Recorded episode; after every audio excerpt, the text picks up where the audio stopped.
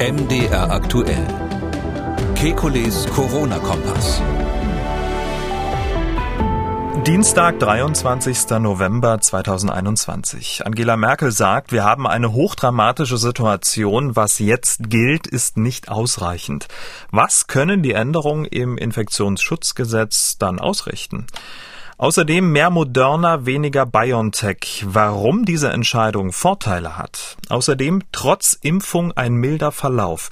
Ist das ein gutes oder ein schlechtes Zeichen? Wir wollen Orientierung geben. Mein Name ist Camillo Schumann. Ich bin Redakteur, Moderator bei MDR aktuell das Nachrichtenradio. Jeden Dienstag, Donnerstag und Samstag haben wir einen Blick auf die aktuellen Entwicklungen rund ums Coronavirus und wir beantworten Ihre Fragen. Das tun wir mit dem Virologen und Epidemiologen Professor Alexander Kekulé. Ich grüße Herr Kekulé. Guten Tag, Herr Schumann.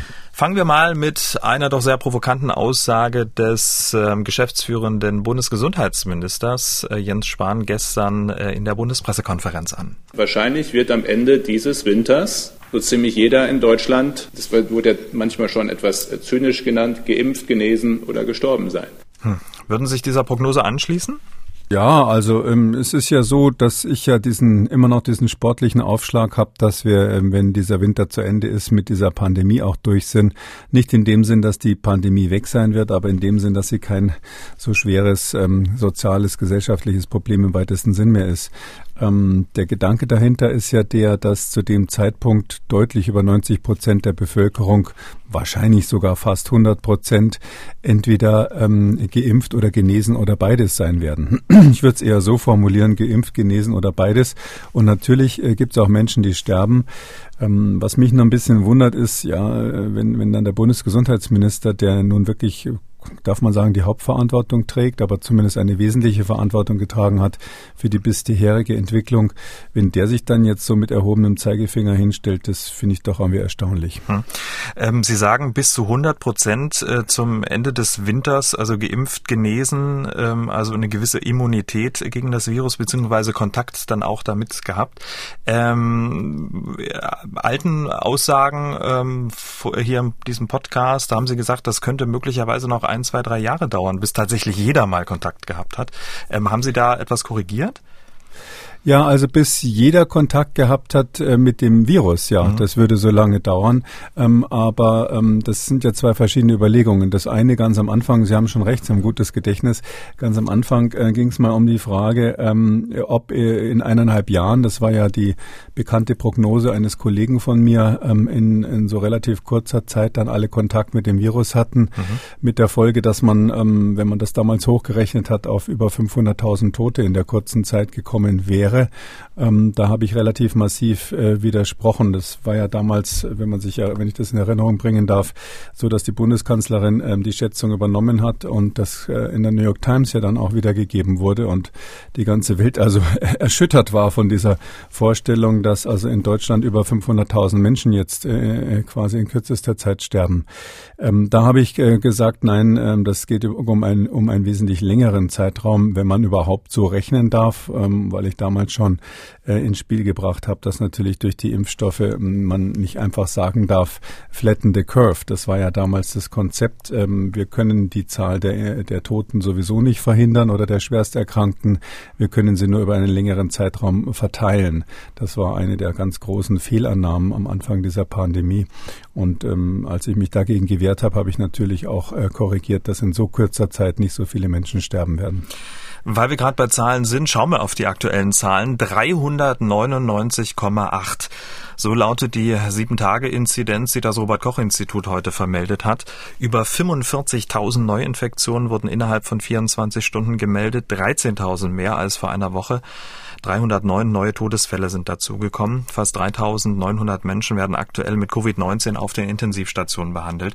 Wie fällt Ihre kurze Bewertung der aktuellen Lage aus? Ja, das Kind ist in den Brunnen gefallen. Anders kann man es nicht sagen. Die Lage ist völlig außer Kontrolle. Ähm, man muss natürlich dazu sagen, ja, die Inzidenz sollte ja eigentlich nicht mehr als ähm, Stressmark äh, Stressmarker, Stresserzeuger ähm, ähm, herhalten. Das ist ja auch so eine gewisse, hm, sage ich mal, un etwas unschlüssig, ähm, dass einerseits äh, die Politiker immer gesagt haben, die Inzidenz hat ausgedient und andererseits jetzt ist es doch wieder die Inzidenz, die alle wuschig macht. Aber wenn ich mal dran erinnern darf, ich habe ja mal so spaßig gesagt als Daumenpeilung, Spaß kann man in so einem Zusammenhang kaum machen, aber als Daumenpeilung gesagt, naja, so eins zu zehn kann man schließen aus den englischen Daten, ähm, reduziert sich die Belastung der Krankenhäuser durch eine mhm. gute Impfung. Ähm, das hieße dann quasi, dass man eine Inzidenz von, äh, bei einer Inzidenz von 500 Lockdowns machen muss, ähm, statt früher bei 50 und ja, jetzt sind wir bei 400 und starten also an der 400 noch im Aufwärtstrend vorbei. Ähm, das heißt, die Frage ist jetzt wirklich, lassen wir diese Inzidenz einfach weiterlaufen? Sehen wir zu, dass wir nur die Sterblichkeit irgendwie in den Griff bekommen? Oder müssen wir auch bei der Inzidenz was drehen? Und wenn, wenn man das entscheiden muss, das ist eine komplizierte Diskussion, muss man über Lockdowns nachdenken. Hm, wir haben im weiteren Verlauf der Sendung darüber sprechen, mal so zum Vergleich. Heute vor einem Jahr gab es ähnlich viele Hospitalisierungen bei der Hälfte der Inzidenz, die wir haben. Was sagt uns das? Da kann man jetzt nicht so viel draus so direkt lesen, weil da muss man immer die Kurve insgesamt angucken. Mhm. Also dieses 1 zu 10, was ich da mal so in den Raum gestellt habe, das ist ja auch, da muss man Folgendes dazu sagen, ja, das, das, das ähm, ist zwar jetzt rein akademisch ungefähr der Faktor. Wir wissen ja auch, dass, dass die, die, das Risiko ins Krankenhaus zu kommen in der Größenordnung verringert wird und solche Sachen. Aber ähm, man muss ganz klar sagen, wir haben ja jetzt eine riesenhohe Dunkelziffer. Ich fürchte, dass die Dunkelziffer viel höher ist als vor einem Jahr also die Zahl der tatsächlich Infizierten noch höher ist als das, was wir hier feststellen, aus verschiedenen Gründen. Der eine ist, wenn so eine, ähm, äh, wenn, wenn, wenn man quasi so einen aufsteigenden Ast hat von einer, von der Zahl der Neuerkrankungen, dann ist das ganz äh, rein mathematisch so, dass man dann nicht allen hinterherkommt, weil mhm. quasi immer während man testet schon die nächsten sich infiziert haben. Ähm, man läuft quasi mit dem Testen immer der aufsteigenden Welle hinterher und deshalb ist die tatsächliche Dunkelziffer dann auf jeden Fall höher als das, was was man misst. Der zweite Faktor, der mindestens genauso wichtig ist, ist ähm, die Verfügbarkeit der Schnelltests. Da ist ja jetzt eine Änderung letzten Donnerstag oder in den letzten Wochen beschlossen worden. Aber ähm, trotzdem ist es so, dass die Tests nicht jetzt wieder im gleichen Maße im Einsatz sind wie vorher. Und der dritte Faktor ist natürlich, dass die Bevölkerung selber zum großen Teil irgendwie, sage ich mal, Corona-müde ist oder auch Leute, die geimpft sind oder wissen, sie hatten die Krankheit schon, äh, sagen, wieso soll ich mich jetzt da ständig testen lassen? Äh, das war ja früher, war man da ja viel, viel vorsichtiger. Und aus all den Gründen, glaube ich, gibt es eine massive Untererfassung in einem Maß, wie wir es bis jetzt noch nicht hatten. Hm. Kann man sagen oder Schlussfolgern sagen, dass äh, die Dunkelziffer in dieser Situation, Situation ähm, weniger dramatisch schlimm ist, äh, was ihre Auswirkungen äh, angeht, als als vor einem Jahr? Na, das Wichtige bei jeder Dunkelziffer ist ja eigentlich, dass man ungefähr einen Schätzer hat, wie groß sie ist und dass man sie nicht ähm, aus den Augen verliert, auch wenn man das Bild natürlich bei einer Dunkelziffer nicht so richtig strapazieren darf. Aber es ist, es ist so, äh, wir dürfen nicht nur die reine Inzidenz ansehen, sondern wir müssen einfach sagen, gut, die Dunkelziffer ist diesmal höher. Ähm, ich würde mal einen Faktor drei nehmen oder sowas. Ja, in der Größenordnung können wir da schon einfach mal über den Daumen peilen. Und ähm, das soll einfach unsere Basis für Entscheidungen sein sein, auch wenn wir überlegen, ob wir diese Welle überhaupt noch einfangen können. Die Bundes Bundeskanzlerin hat recht. Ist natürlich auch so eine Sache, ja. Ich meine, wir hatten das Land regiert die letzten Jahre, aber das ist ja der Blick in die Vergangenheit. Den muss man in dieser Situation ähm, so ein bisschen vermeiden. Ein Blick nach vorne, sage ich mal. Die wichtige Entscheidung ist jetzt, können wir das noch einfangen oder nicht? Meines Erachtens, ähm, ganz ehrlich gesagt, ist es schwer, in so einer Lage noch überhaupt drüber nachzudenken, die Inzidenz quasi wieder runterzubremsen. Hm. Um mal was Positives in dieser Zahlengemengelage zu sagen, ich habe mir ein bisschen was rausgepickt. Die 7-Tage-Inzidenz in allen Altersgruppen nimmt ab. Bei den 5- bis 14-Jährigen im Vergleich zur Vorwoche um fast 50 Prozent. In der Altersgruppe der 60- bis 69-Jährigen um fast 15 Prozent. Wir sehen in Sachsen, dass die Hospitalisierungsinzidenz um fast 3 Prozent gesunken ist. Die deutschlandweite Hospitalisierungsinzidenz geht ebenfalls zurück. Lag sie vor rund zwei Wochen bei 8, liegt sie heute bei rund 5. Das sind alles Zahlen aus dem Auswertungstool Trends des Robert-Koch-Instituts. Herr Kekulé, sind das so kleine Anzeichen der Hoffnung oder Momentaufnahmen ohne Aussagekraft? Ah, das, ich habe genau die gleichen Zahlen gesehen und mir die gleiche Frage gestellt. Ich kann sie nicht wirklich beantworten. Ähm, ich habe ja immer noch diese Hoffnung, ähm, Weihnachten ist ja ähm, ein religiöses Fest, da darf man ja auch mal, darf man auch mal unwissenschaftlich denken, äh, dass es sein könnte, dass die Welle sich von selber begrenzt. Also wir hatten das in England gesehen, wir hatten das in Israel gesehen. Natürlich werden sich dann alle möglichen Politiker auf die Schulter klopfen und sagen, wir haben es hier geschafft und ausgebremst. Hm, aber es ist einfach das Wesen einer solchen Infektionswelle, dass sie rauf und wieder runter geht. Und je heftiger es raufgeht, desto mehr Menschen sind infiziert. Und auf die Weise kriegt man natürlich ähm, eine Immunität, eine Herdenimmunität. Und das, also das Wort Herdenimmunität ja. ist natürlich falsch, weil nie, nie, die ganze Herde geschützt ist, aber man kriegt eine gesteigerte Immunität der Bevölkerung in dem Sinn, dass nicht so viele Leute schwer krank werden. Sie kriegen trotzdem noch Infektionen. Sodass wir dann schon so einen Effekt kriegen, die Infektionen laufen weiter.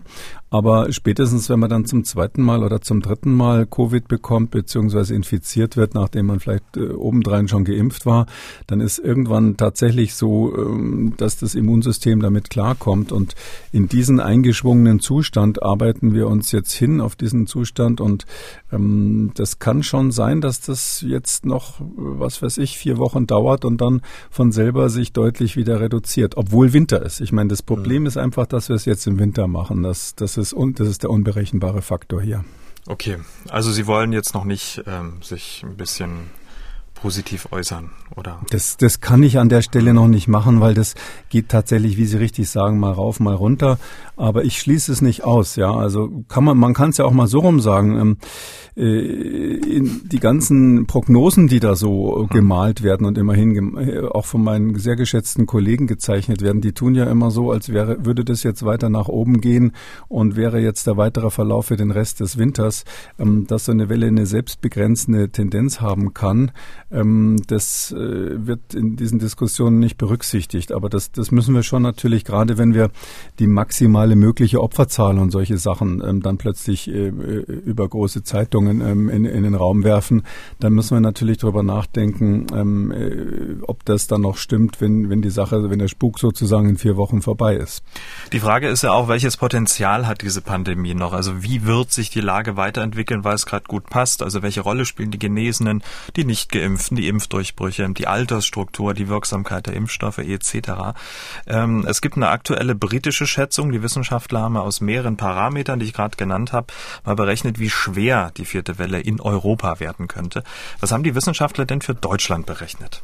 Ui, ähm, vielleicht darf ich kurz vorher äh, sagen, was es für eine Studie ist. Und mhm. zwar ähm, ist es dieses London, London School of Hygiene and Tropical Medicine. Das ist so eine der weltweiten führenden, sage ich mal, Infektionsepidemiologen sind, sind dort.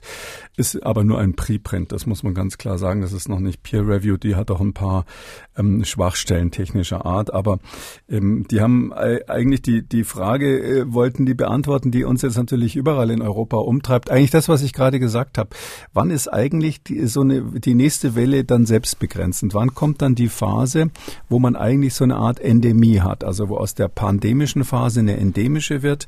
Ähm, das könnte man zum Beispiel, wenn man so will, ähm, so, so definieren, dass man sagt, ähm, zu dem Zeitpunkt, wo fast alle, also alle, die irgendwie rele epidemiologisch relevant sind, äh, irgendeine Art von Immunität haben, ähm, zu diesem Zeitpunkt ähm, hat man dann den Beginn der, äh, der endemische Zustand, also der Zustand, wo diese, äh, wenn man so will, diese Erkrankung quasi zum Haustier geworden ist. Nicht, dass sie deswegen total ungefährlich ist, aber ab dem Zeitpunkt ist ja ganz klar, äh, sag ich zumindest, müssen wir uns damit arrangieren. Da können wir dann keine Lockdowns und ähnliches mehr machen. Und ähm, diese Frage äh, zu schätzen ist gar nicht so einfach. Die wichtigste Frage ist ja, wie viele Menschen können sich denn noch so schwer infizieren, dass sie ins Krankenhaus müssen das, oder dann sterben? Das, das ist quasi die, das Fragezeichen und das haben die versucht, relativ sportlich mal zu schätzen für 18 europäische Länder plus England macht dann 19. Und ähm, da haben die Folgendes gemacht. Also wir wissen ja ungefähr, wie viele Menschen prozentual sterben, nachdem sie infiziert wurden. Also das ist die Infection Fatality Rate, also der Anteil derer, die sterben an den Infizierten. Das kann man inzwischen, am Anfang der Pandemie war das extrem schwer, aber inzwischen kann man das für jedes Land äh, ganz gut schätzen, wie groß die ist. Und dann heißt es ja umgekehrt, ähm, dass wenn man die Infektionsraten, also wenn man die, Töt die, die Sterblichkeiten kennt und Tote kann man ja relativ leicht zählen, da ist die Zahl relativ hart, dass man dann umgekehrt schätzen kann, wie viele haben sich infiziert. Ja, wenn man die Quote kennt und dann sozusagen einen von beiden, dann hat man eine einfache Gleichung, die man einfach nur umdrehen muss. Das war übrigens der Grund, wenn Sie sich erinnern, ähm, ich habe ja damals massiv davor gewarnt, dass in Italien das Problem viel schlimmer war, in Norditalien der Ausbruch als das die ähm, europäischen Gesundheitsminister behauptet haben ähm, aus der ganz einfachen Überlegung, dass eben dort so viele gestorben waren und man klar dann eben im Umkehrschluss sagen konnte, da muss, müssen sich mehr infiziert haben, als entdeckt werden. Und genau das hat diese Studie, diese, finde ich, relativ simple Überlegung, die übrigens damals aber nicht gemacht wurde und dazu geführt hat, dass dieser Ausbruch nicht erkannt wurde in Norditalien. Das haben die gemacht für Europa und haben jetzt gesagt, okay, jetzt schauen wir, wie viele infizieren sich dann eigentlich, wie viele haben sich infiziert. Dann haben sie einen Koeffizienten gebildet für die Durchbruchsinfektionen. Das ist auch nicht so einfach. Die haben geschätzt, wie viel Prozent ungefähr von den Geimpften und von den Genesenen dann doch krank werden. Und aus dem Ganzen haben sie dann rückgerechnet, wie viele Leute können sich denn überhaupt noch infizieren. Also wie viel sind noch, wie wir sagen, immunologisch naiv. Und das Interessante ist jetzt, dass für die ganzen europäischen Länder ganz wenige in der Altersgruppe über 40 noch immunologisch naiv sind. Deutschland steht so hm, relativ schlecht da, aber insgesamt, nur mal so kurz gesagt, in Ungarn ist die Schätzung derer, die weder äh, genesen noch geimpft noch beides sind, null Prozent alle in Ungarn sind entweder geimpft oder genesen. Natürlich gibt es einzelne Ausnahmen, aber mal so grob gesagt null. Alle haben es mal entweder gehabt oder sind geimpft. Und in Slowenien, das ist der Spitzenreiter, bei den Ungeimpften sind es 31 Prozent. Also doch noch relativ viele, die ungeimpft und auch nicht genesen sind. Ähm, und ähm, das aus der Rechnung haben die dann äh, gesagt, okay, für ganz Euro, also für diese 19 europäischen Länder insgesamt, wenn ich mal England mit reinnehmen darf, haben sie 900.000 Hospitalisierungen vorhergesagt für die jetzt noch laufende Saison insgesamt für ganz Europa letztlich und bis zu 300.000 Todesfälle sozusagen das Maximum, was noch drin wäre, wenn es am schlimmsten insgesamt. überhaupt kommt. Mhm. Insgesamt für 19 Länder, also sozusagen für ganz Europa.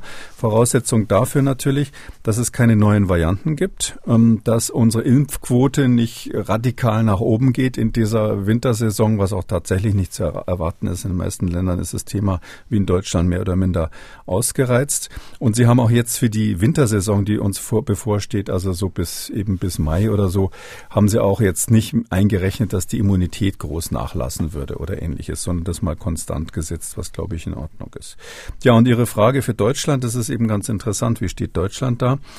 Äh, Deutschland hat jetzt, also insgesamt sagen Sie, wir haben von, von der, ähm, von der, von den Hospitalisierungen ähm, zu erwarten ungefähr, also als Maximum 300 Hospitalisierungen pro 100.000 Personen. Also pro 100.000 haben wir 300.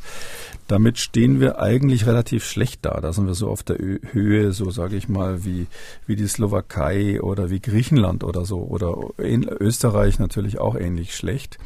Obwohl unsere Impfquote eigentlich nicht so schlecht ist im sonstigen Vergleich. Aber wir haben eben insbesondere in der Altersgruppe über 60 nach diesen Schätzungen relativ wenig Leute, die sich natürlich infiziert haben. Das ist gut, das ist ein Erfolg unserer Gegenmaßnahmen, wenn man so will. Ähm, heißt aber eben auch, dass dadurch, dass sie nicht exponiert sind und zum Teil eben nicht geimpft sind, dass die, dass die eben noch krank werden können. So dass wir quasi in diesem, in diesem europäischen Konzert haben wir so, so Länder, das finde ich ganz interessant, wie Rumänien. Ähm, die werden noch richtig viele Hospitalisierungen und Tote kriegen nach dieser, nach dieser Rechnung. Ähm, bei denen ist klar, die ähm, haben eine Impfquote von nur 10 Prozent. Da ist es einfach, da ist es relativ einfach. Aber eben dann Deutschland auch relativ schlecht, weil wir eben bei den über 60-Jährigen noch mit bis zu, so schreiben die hier, bis zu 35.000 Toten im schlimmsten Fall rechnen müssen. Das ist so das Maximum, was, was bei der Rechnung rauskommt. Und andere Länder wie, wie Großbritannien, die das ist ganz interessant, die, also außer England hier, die haben eben ungefähr eine ähnliche Impfquote wie wir. Also im Moment, ähm, die, die, die Entwicklung bis hier war anders, aber im Moment ist das gar nicht so weit weg.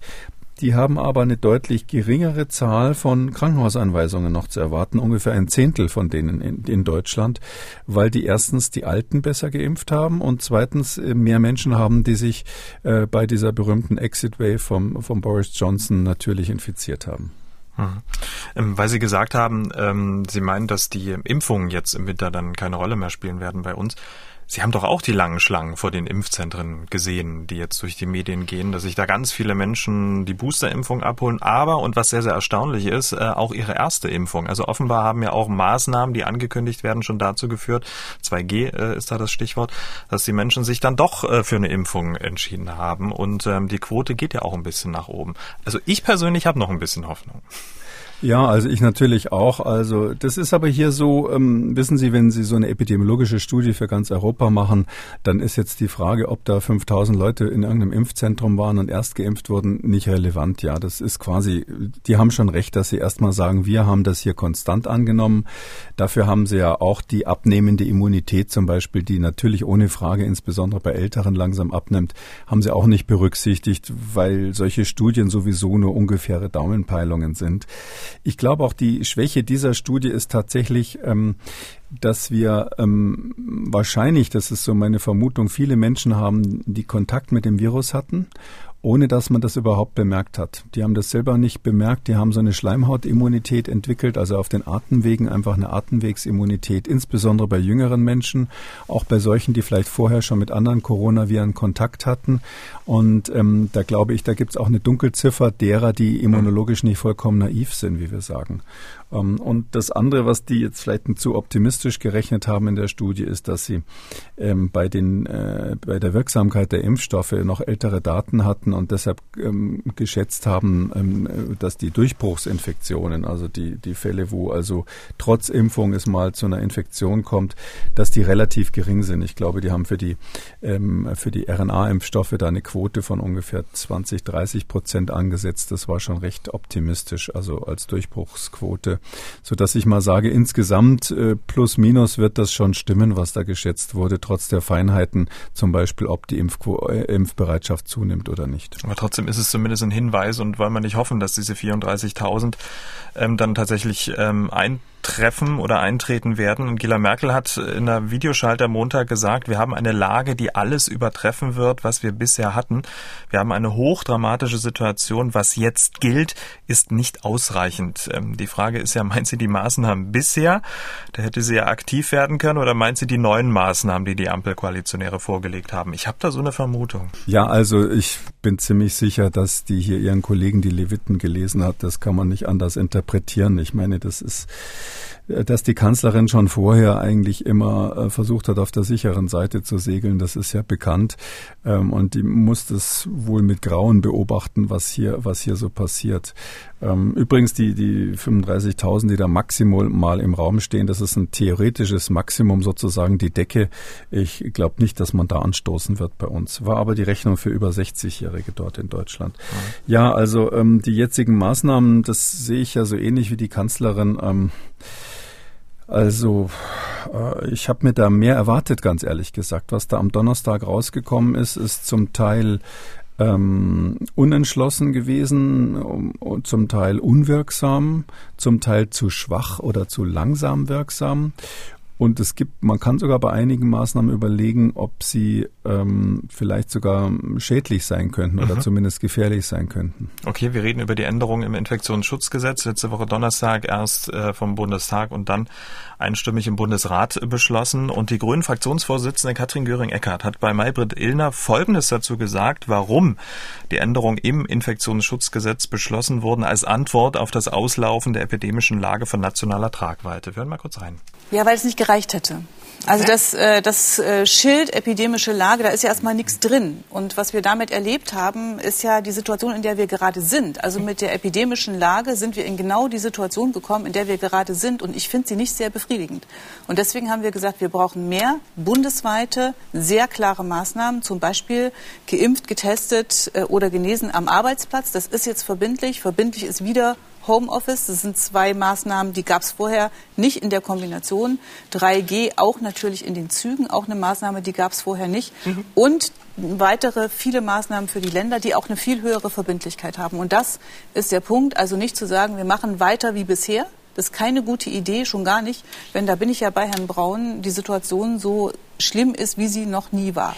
Würden sich dieser Einschätzung von Katrin Göring-Eckardt anschließen, dass hinter dem Schild epidemische Lage von nationaler Tragweite nichts war, was man hätte beschließen können? Also so hört sich jemand an, der Unsinn verzapft hat und es dann hinterher ähm, rechtfertigen muss. Also das war jetzt deutlich. Natürlich, hm. Ja, also nicht sie selber. Äh, die, ich schätze die Katrin Göring-Eckert sehr, aber äh, sie hat natürlich die unangenehme Position dabei Maybrit Illner gehabt, dass sie jetzt die Ampelbeschlüsse ähm, oder Ampelvorstellungen alleine verteidigen musste. ähm, gut, sie wird wahrscheinlich dann in der neuen Regierung ein Ministerium übernehmen. Deshalb ähm, äh, kann man schon davon ausgehen, dass sie da schon mal üben darf. Aber ähm, man muss es doch so sehen. Dieses Argument, ähm, dass äh, also wir, wir haben sozusagen, das können Sie so vergleichen, ja. Wir haben jetzt erstmal die Verkehrsschilder und die Geschwindigkeitsbegrenzungen auf den Autobahnen abgeschafft, weil wir hatten ja die Geschwindigkeitsbegrenzungen und es gab trotzdem Tote. So ist dieses Argument. Ja, also äh, weg mit den Schildern, die haben doch überhaupt nichts gebracht. Schauen Sie, wir hatten so, so und so viele Verkehrstote im Jahr. Und ähm, das ist so, ja, das, äh, das Instrument war, hätte man vielleicht nachschärfen müssen. Das ist ja das, was sie sagt. Aber was ja hier gemacht wurde, ist, und das steht ja auch ganz klar in der Gesetzesbegründung drinnen, ähm, dass ähm, die epidemische Lage beendet wurde, weil aufgrund der Impfungen, so hat es ja auch ähm, ähm der Jens Spahn früher mal gesagt, gesagt, aufgrund der Impfungen die Lage sich so weit verbessert hat, dass man das nicht mehr braucht. Man braucht keine so strengen Maßnahmen mehr. Und der Kern des Gesetzes sollte ja eigentlich mal sein, dass man ähm, die ganzen ähm, strengeren Regelungen, so Richtung Ausgangssperren und was da so alles gab, Kontaktbeschränkungen im, im engeren Sinne, dass man das aufweicht, um der Bevölkerung hier ein Goodie zu geben. So ist es vor der Wahl angekündigt worden. Das war vielleicht auch der Grund, warum die einen oder anderen ihr Kreuzchen an der einen oder anderen Stelle gemacht haben bei der Wahl. Und äh, das will man jetzt hinterher auch einlösen. Und ich finde, das ist, ist im Grunde genommen ein Schildbürgerstreich, das Ganze. Machen wir es mal ein bisschen konkret. Es gibt ja äh, Dinge jetzt im neuen Infektionsschutzgesetz, die weiterhin möglich sind, die schon bestanden haben, die nicht mehr möglich sind und die neu dazugekommen sind. Ähm, wir können ja vielleicht mal anfangen äh, mit den Dingen, die nicht mehr möglich sind. Nicht mehr möglich sind flächendeckende Schließungen von Schulen, Kitas, Betrieben und Geschäften. Nur einzelne Einrichtungen mit besonders hohen Infektionszahlen können dann geschlossen werden aber nicht alle in einem Landkreis oder in einem Bundesland. Auch Beschränkungen von Reisen, Übernachtungsmöglichkeiten und Schließung von Restaurants sind mit dem neuen Gesetz tabu. Also da hat man doch eigentlich so die schärfsten Zähne gezogen, oder? Ja, man hat die schärfsten Zähne gezogen. Und ähm, wenn man jetzt äh, so hört, wie die Politiker das verteidigen, ähm, dann je nach je nach Parteifarbe mal die. Wir haben jetzt gerade die Variante der Grünen gehört. Bei, bei der FDP hört das sich dann immer so an, äh, dass man sagt, ja, ähm, wir wir wollten eben zum Beispiel diese diese pauschalen Aus, Ausgangsbeschränkungen, Ausgangssperren, die wollten wir nicht mehr haben, weil die weil die grundgesetzwidrig waren. Ähm, das stimmt ja. Da waren natürlich ein paar Sachen drinnen, wo wo wo einige Fachleute, da waren sich die, die wichtigen, glaube ich, auch von Anfang an einig, ähm, schon von vornherein gesagt haben, das ist Unsinn. Also zum Beispiel, dass man Leuten verboten hat, überhaupt rauszugehen. Ähm, oder auch Maskenpflicht im Park. Wie oft haben wir uns darüber mokiert hier? Ähm, das sind die Dinge, die dann später auch von den Verwaltungsgerichten kassiert wurden ähm, und wo eigentlich inzwischen, meine ich, auch dem letzten Politiker klar sein muss, dass das, dass das Unsinn ist, dass man im Freien, sofern man halbwegs Abstände einhalten, halten kann, sich nicht infiziert. Deshalb ist jetzt sozusagen das Erfolgserlebnis, ich habe dem Tiger diesen Zahn gezogen, ähm, eigentlich, ähm, das ist nix, das ist keine Erfolgsmeldung. Und zwar ähm, aus dem Grund, ähm, das hätte erstens sowieso keine Landesregierung mehr angewendet, ja, weil sie gewusst hätten, erstens ist es sinnlos, zweitens die Gerichte kassieren es gleich wieder. Ähm, und äh, zweitens, wenn man jetzt unbedingt der Meinung gewesen wäre, man muss da ein, zwei Instrumente rausnehmen, wie auch die berühmte 15 Kilometer Leine, wenn wir uns an die erinnern, wo da mal verboten wurde, weiter als 15 Kilometer von der eigenen Wohnung wegzugehen. Auch etwas, was wir hier ja scharf kritisiert haben. Äh, wenn jemand auf die Idee äh, käme, dass man das jetzt explizit wieder rausnehmen will aus diesen, aus diesen Möglichkeiten des damaligen Paragraph 28a Absatz 1 im Infektionsschutzgesetz, dann kann man sagen, ja, ähm, dann streichen wir halt zwei Zeilen. Ja, also das wäre doch ganz easy gewesen. Also was die ja gemacht haben, ist letztlich, sie haben alle Maßnahmen, die man nur bei der epidemischen Lage ergreifen durfte, umgetopft aus dem Absatz 1 in einen neuen Absatz 7 dieses Paragraphen. Einfach nur, ich will fast sagen, Copy-Paste und ein paar weggelassen. Und weil natürlich das dann sozusagen unbegrenzt gelten würde, hat man jetzt statt epidemische Lage als Rahmen, die ja vom Bundestag jederzeit beendet werden kann, hat man gesagt, ähm, na gut, dann gilt's halt bis, wann ist es irgendwann im März nächsten Jahres. Also hat man sozusagen ein Ultimo gesetzt, mit dem das Gesetz automatisch sich selber wieder äh, löscht und nicht mehr gültig ist. Es ist genau das Gleiche. Also es ist ein völliger Schildbürgerstreich, wie gesagt. Es ist völlig sinnlos, das nochmal neu aufzuschreiben. Und ähm, was man halt gemacht hat, ist ein paar Maßnahmen rauszu rauszustreichen, die, die aber über die Hintertür natürlich nach wie vor zur Verfügung stehen. Also es ist nicht so, dass man das jetzt nicht mehr machen kann, sondern es gibt schon mehrere Möglichkeiten, auch härtere Kontaktbeschränkungen einzuführen. Es ist nur juristisch komplizierter geworden. Genau, weiterhin möglich sind ja Kontaktbeschränkungen, auch äh, Vorschriften zum Abstand halten, Masken Maskenpflicht, auch Zutrittsbeschränkungen nur äh, für Geimpfte und ähm, also nur, dass ich äh, zu, Zutrittsbeschränkungen, die sich nur auf Geimpfte und Genesene ähm, kapriziert. Das ist weiterhin möglich. Neu 3G-Vorgaben am Arbeitsplatz in Bussen und Bahnen für Pflegeheime und Kliniken Testpflichten für Beschäftigte und Besucher und Homeoffice-Pflicht. Und wer Impfpässe fälscht, der kann härter bestraft werden. So sieht sozusagen das Maßnahmenpaket aus. Und ähm, da sagen Sie, ist zu wenig, ist zu inkonsequent, aber zumindest, wer Habeck sagt, rechtssicher. Das war vorher auch rechtssicher. Das ist totaler Unsinn, was die da sagen. Also es ist so, äh, da ist ein zusätzlicher Paragraph eingefügt worden. Also das eine ist, ähm, man muss es ja nicht so juristisch aufdröseln, aber an der Stelle muss man es vielleicht doch mal erklären. Es gibt den 28a, da hat man einfach nur aus Absatz 1 alles in einen neuen Absatz 7 kopiert und gesagt, das dürfen alle machen, auch wenn die nationale Lage nicht, nicht besteht. Und dann hat man ein paar Sachen neu eingeführt und die sind vernünftig. Die sind aber ein anderer Paragraph. Das ist 28b. Da da steht es drin, was Sie gerade gesagt haben, diese bundeseinheitlichen Maßnahmen. Das ist ja so gelaufen, dass ähm, den gab es zunächst mal nicht. Und am Montag letzter Woche gab es dann die Anhörung mit den Fachleuten. Und da ist es scheinbar allen wie von Schuppen, äh, wie, wie, wie Schuppen aus den Haaren gefallen, dass man plötzlich gemerkt hat, Moment, ähm, da, das ist ja hier ähm, alles viel zu wenig. Ähm, weiß nicht, ob die Kanzlerin auch noch hintenrum was gemacht hat oder andere Leute. Jedenfalls ist dann ähm, im Hauptausschuss des Deutschen Bundestags quasi in der Nachbearbeitung Bearbeitung dieser Gesetzesvorlage fünf Minuten vor zwölf oder andersrum gesagt zwei Tage vor der Abstimmung noch schnell dieser 28b reingebastelt worden. Den hätte man so oder so machen können und das, und das ist der beste Teil des Gesetzes. Das ist, das ist äh, sinnvoll, ja, aber dass man eben 3G am Arbeitsplatz hat, mm, wo ich nicht so einer Meinung bin, ist, dass 3G bei, im, im öffentlichen Nahverkehr, da bin ich, das halte ich für nicht praktikabel, ganz, ganz pauschal gesagt. Aber zum Beispiel 3G in Flugzeugen und in der Bahn im Fernverkehr Verkehr halte ich für sinnvoll. Und deshalb ähm, meine ich, diesen 28b hätte man einfach einbauen können und sagen können, passt mal auf, Leute, die epidemische Lage ist nicht zu Ende. Ähm, es ist, gibt auch keine Gesetzesbegründung, die da sagt, wir haben so toll geimpft, deshalb können wir uns jetzt mehr Freiheiten leisten, sondern es ist schlimmer als je zuvor. Deshalb ergänzen wir die nationale ähm, epidemische Lage von nationaler Tragweite. Das ergänzen wir durch ein neues Na Maßnahmenpaket, was bundeseinheitlich gilt. Und man hätte im Grunde genommen nur diesen 28b einfügen müssen. Das wäre dann auch vom, sage ich mal, von der Signalwirkung des Ganzen klar gewesen. Hätte man gesagt, wir schärfen jetzt nach. Aber hier dieses einerseits, andererseits und, und diese verquasten Sätze, des, des, äh, wo man so Sachen begründet, die einfach nicht zu begründen sind, ähm, das äh, ist, ist für mich, das ist für mich, äh, möchte ich fast sagen, einer modernen Demokratie nicht würdig. Puh, noch, noch deutlichere Worte. Ähm, ist dieser Instrumentenkasten jetzt eine gute Grundlage, damit die Länder gut durch den Winter kommen? Ja, die Länder wissen sicher selber zu helfen. Da gibt's ja noch die kleine Übergangsregelung. Alles, was jetzt sozusagen noch ganz schnell beschlossen wird, na, aufgrund des alten Status, also äh, epidemische Lage nationaler Tragweite, das darf ja fortgeführt werden bis Mitte Dezember. Mhm. Ich meine, da gibt es sogar noch mal eine Verlängerungsmöglichkeit, das habe ich jetzt gar nicht so genau im Kopf.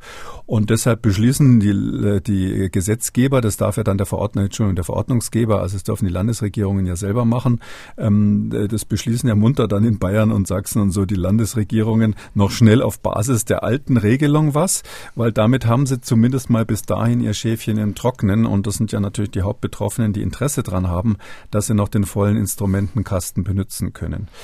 Das haben sie auch ähm, gemacht, Sachsen und Bayern. Dann letzte Woche mhm. noch auf den letzten Drücker. In Sachsen sind zum Beispiel Kultureinrichtungen dicht, Bars, körpernahe Dienstleistungen, Restaurants nur mit 2G bis 20 Uhr. Also Sachsen und Bayern haben dieses kurze Zeitfenster noch genutzt, weil es danach nicht mehr möglich ist, adäquat auf äh, die Entwicklung der Pandemie zu reagieren? Ja, das äh, ist ja so, der Deutsche Bundestag wird sich mit der Sache nochmal befassen und ähm, äh, muss halt dann, und das wird so sein, ähm, spätestens Anfang Dezember, je nach Entwicklung der, der äh, Situation, äh, wird er das Gesetz entweder nachschärfen oder eben dann so belassen. Das wird man dann sehen. Also wenn, wenn mein Weihnachtswunsch in Erfüllung geht, dann äh, könnte es ja sein, dass die Fall, Fallzahlen von selber wieder runtergehen. Die Frage ist, wie viel Tote wir dann sozusagen zu beklagen haben und wie viel davon eigentlich vermeidbar gewesen wären. Aber ähm, rein dynamisch gesehen ist es möglich, dass die Sache äh, sich ähm, noch bevor der Winter zu Ende ist, äh, wieder nach unten, die Infektionszahlen wieder nach unten bewegt. Aber es ist ganz klar und auch vorgesehen, dass man sich dann nochmal zusammensetzt, selbstverständlich, und der Gesetzgeber kann dann nochmal tätig werden. Es ist nicht mehr so einfach wie vorher, weil natürlich, ähm, ähm, äh, das ist ein zustimmungspflichtiges Gesetz. Das heißt also, Sie brauchen eine Bundesratszustimmung und bis sowas dann am Schluss der Präsident unterschrieben hat, vergehen auch nochmal ein paar Tage und wirksam ist es mit der Veröffentlichung im äh, Bundesgesetzblatt. Das heißt also, es ist viel komplizierter als vorher, wo zum Beispiel auch wenn die Sache zu Ende ist, der Bundestag einfach per Abstimmung gesagt hätte, die pandemische Lage ist zu Ende, Punkt, und dann wäre eben ähm, äh, quasi alles wieder, wieder unwirksam gewesen. Ich glaube, die Länder wissen sich schon zu helfen und es gibt ja noch ein ganz anderes Schlupfloch. Ähm, wenn da immer so gesagt wird äh, von einigen Parteien eben, ja, wir haben jetzt mehr Demokratie, weil der Deutsche Bundestag redet da persönlich sozusagen mit rein ständig. Ja, das stimmt natürlich. Die Sache wird dadurch öffentlicher vielleicht diskutiert. Ähm, aber es ist natürlich äh, schon so, ähm, die, was übersehen wird, ähm, die Behörden können, Sie haben es vorhin gesagt, im Einzelfall ja entscheiden wie bisher. Die mhm. können machen, was sie wollen. Es ist übrigens auch dieser äh, erste Paragraph im 28a, der nur gilt ähm, in der epidemischen Lage, ähm, der ist ja nicht gestrichen worden. Ähm, und all diese Instrumente und noch mehr kann äh, das Gesundheitsamt sowieso verfügen, wenn es im Einzelfall äh, sozusagen sagt, also diese Flaniermeile hier, da sind jetzt schon an drei verschiedenen Kaufhäusern massive Ausbrüche gewesen. Wir sperren die ganze Fußgängerzone. Das kann das Gesundheitsamt sofort machen und zwar ganz lokal die Behörde selber. Das können dann nur die Verwaltungsgerichte stoppen. Mm, oder ähm, wenn jetzt in irgendeiner Großstadt man feststellt, in so einem Party-District, da sind einfach in zwei Diskotheken, in zwei Clubs irgendwelche Ausbrüche gewesen. Und dann sagt man ja, die, die Besucher, die frequentieren dann an einem Abend typischerweise mehrere äh, von diesen Clubs, dann sperren wir die, das ganze Viertel. Oder in einem, in einem Bezirk alle Schulen zumachen. Das kann das Gesundheitsamt ohne weiteres. Und dann zu sagen, ja, aber wir haben verhindert, dass das jetzt noch flächendeckend geht, ähm, ja, das wäre natürlich nicht so toll, sowas immer im ganzen Bundesland automatisch zu machen. Aber ich, ich habe nicht so den Eindruck gehabt, dass die Bundesländer in letzter Zeit äh, das noch so vorhatten. Und, und mir wäre es lieber gewesen, wenn das quasi auf Landesebene entschieden wird, wie bisher. Da muss das ja der Verordnungsgeber des Landes machen. Wenn jetzt jedes Gesundheitsamt schalten und walten kann, wie es will, dann ist für mich eigentlich nicht, nicht mehr demokratische Kontrolle Kontrolle, sondern unter Umständen weniger, je nachdem, wie die dann ihre Möglichkeiten nutzen. Okay. Ähm unterm Strich mal dazu zu sagen, es gibt äh, Maßnahmen, die ergriffen werden können. Ähm, die einzelnen Länder können sich aus diesem Maßnahmenkatalog ja auch bedienen, aber am Ende entscheidet jedes Gesundheitsamt für sich und das kritisieren sie. Ja, diese harten Maßnahmen, die kann das Gesundheitsamt entscheiden. Und die für die Länder, was die Länder machen können per Verordnung, ähm, da äh, sind sozusagen die Zähne gezogen worden. Mhm. Und ähm, ich meine, dass ähm, Äh, wir haben ja sonst eigentlich immer das umgekehrte Prinzip ähm, in der Gewaltenteilung. Da sagen wir immer, dass die schärfer eingreifenden Maßnahmen eigentlich äh, weiter oben angesiedelt sein müssen und im Zweifelsfall äh, direkt vom Gesetzgeber legitimiert sein müssen. Ähm, dass jetzt sozusagen das schärfste Instrument ganz unten, wenn Sie so wollen, in der operativen Basis sozusagen liegt, ähm, bei der Exekutive, das gefällt mir an der Struktur nicht, aber das hängt natürlich sehr davon ab, wie die Gesundheitsämter das dann machen und die Verwaltungsgerichte Gerichte sind ja notfalls auch noch da. Aber vielleicht was Positives zu sagen. Danke. Also das ganz, äh, genau, das, äh, das soll ja nicht so ein, äh, es gibt schon ganz wichtige positive Sachen. Also es ist wirklich, und das ist dieser 28b im Infektionsschutzgesetz, der neu eingefügt wurde. Also es war lange überfällig, dieses 3G am Arbeitsplatz. Wenn wir uns ans letzte Jahr erinnern, das war doch eine Katastrophe, dass wir alle möglichen Bereiche geregelt haben mit Lockdowns und äh, die ganze Republik quasi gelitten hat. Nur am Arbeitsplatz äh, gab es überhaupt keine scharfen Regelungen oder nur so Empfehlungen, wenn ich das richtig in Erinnerung habe.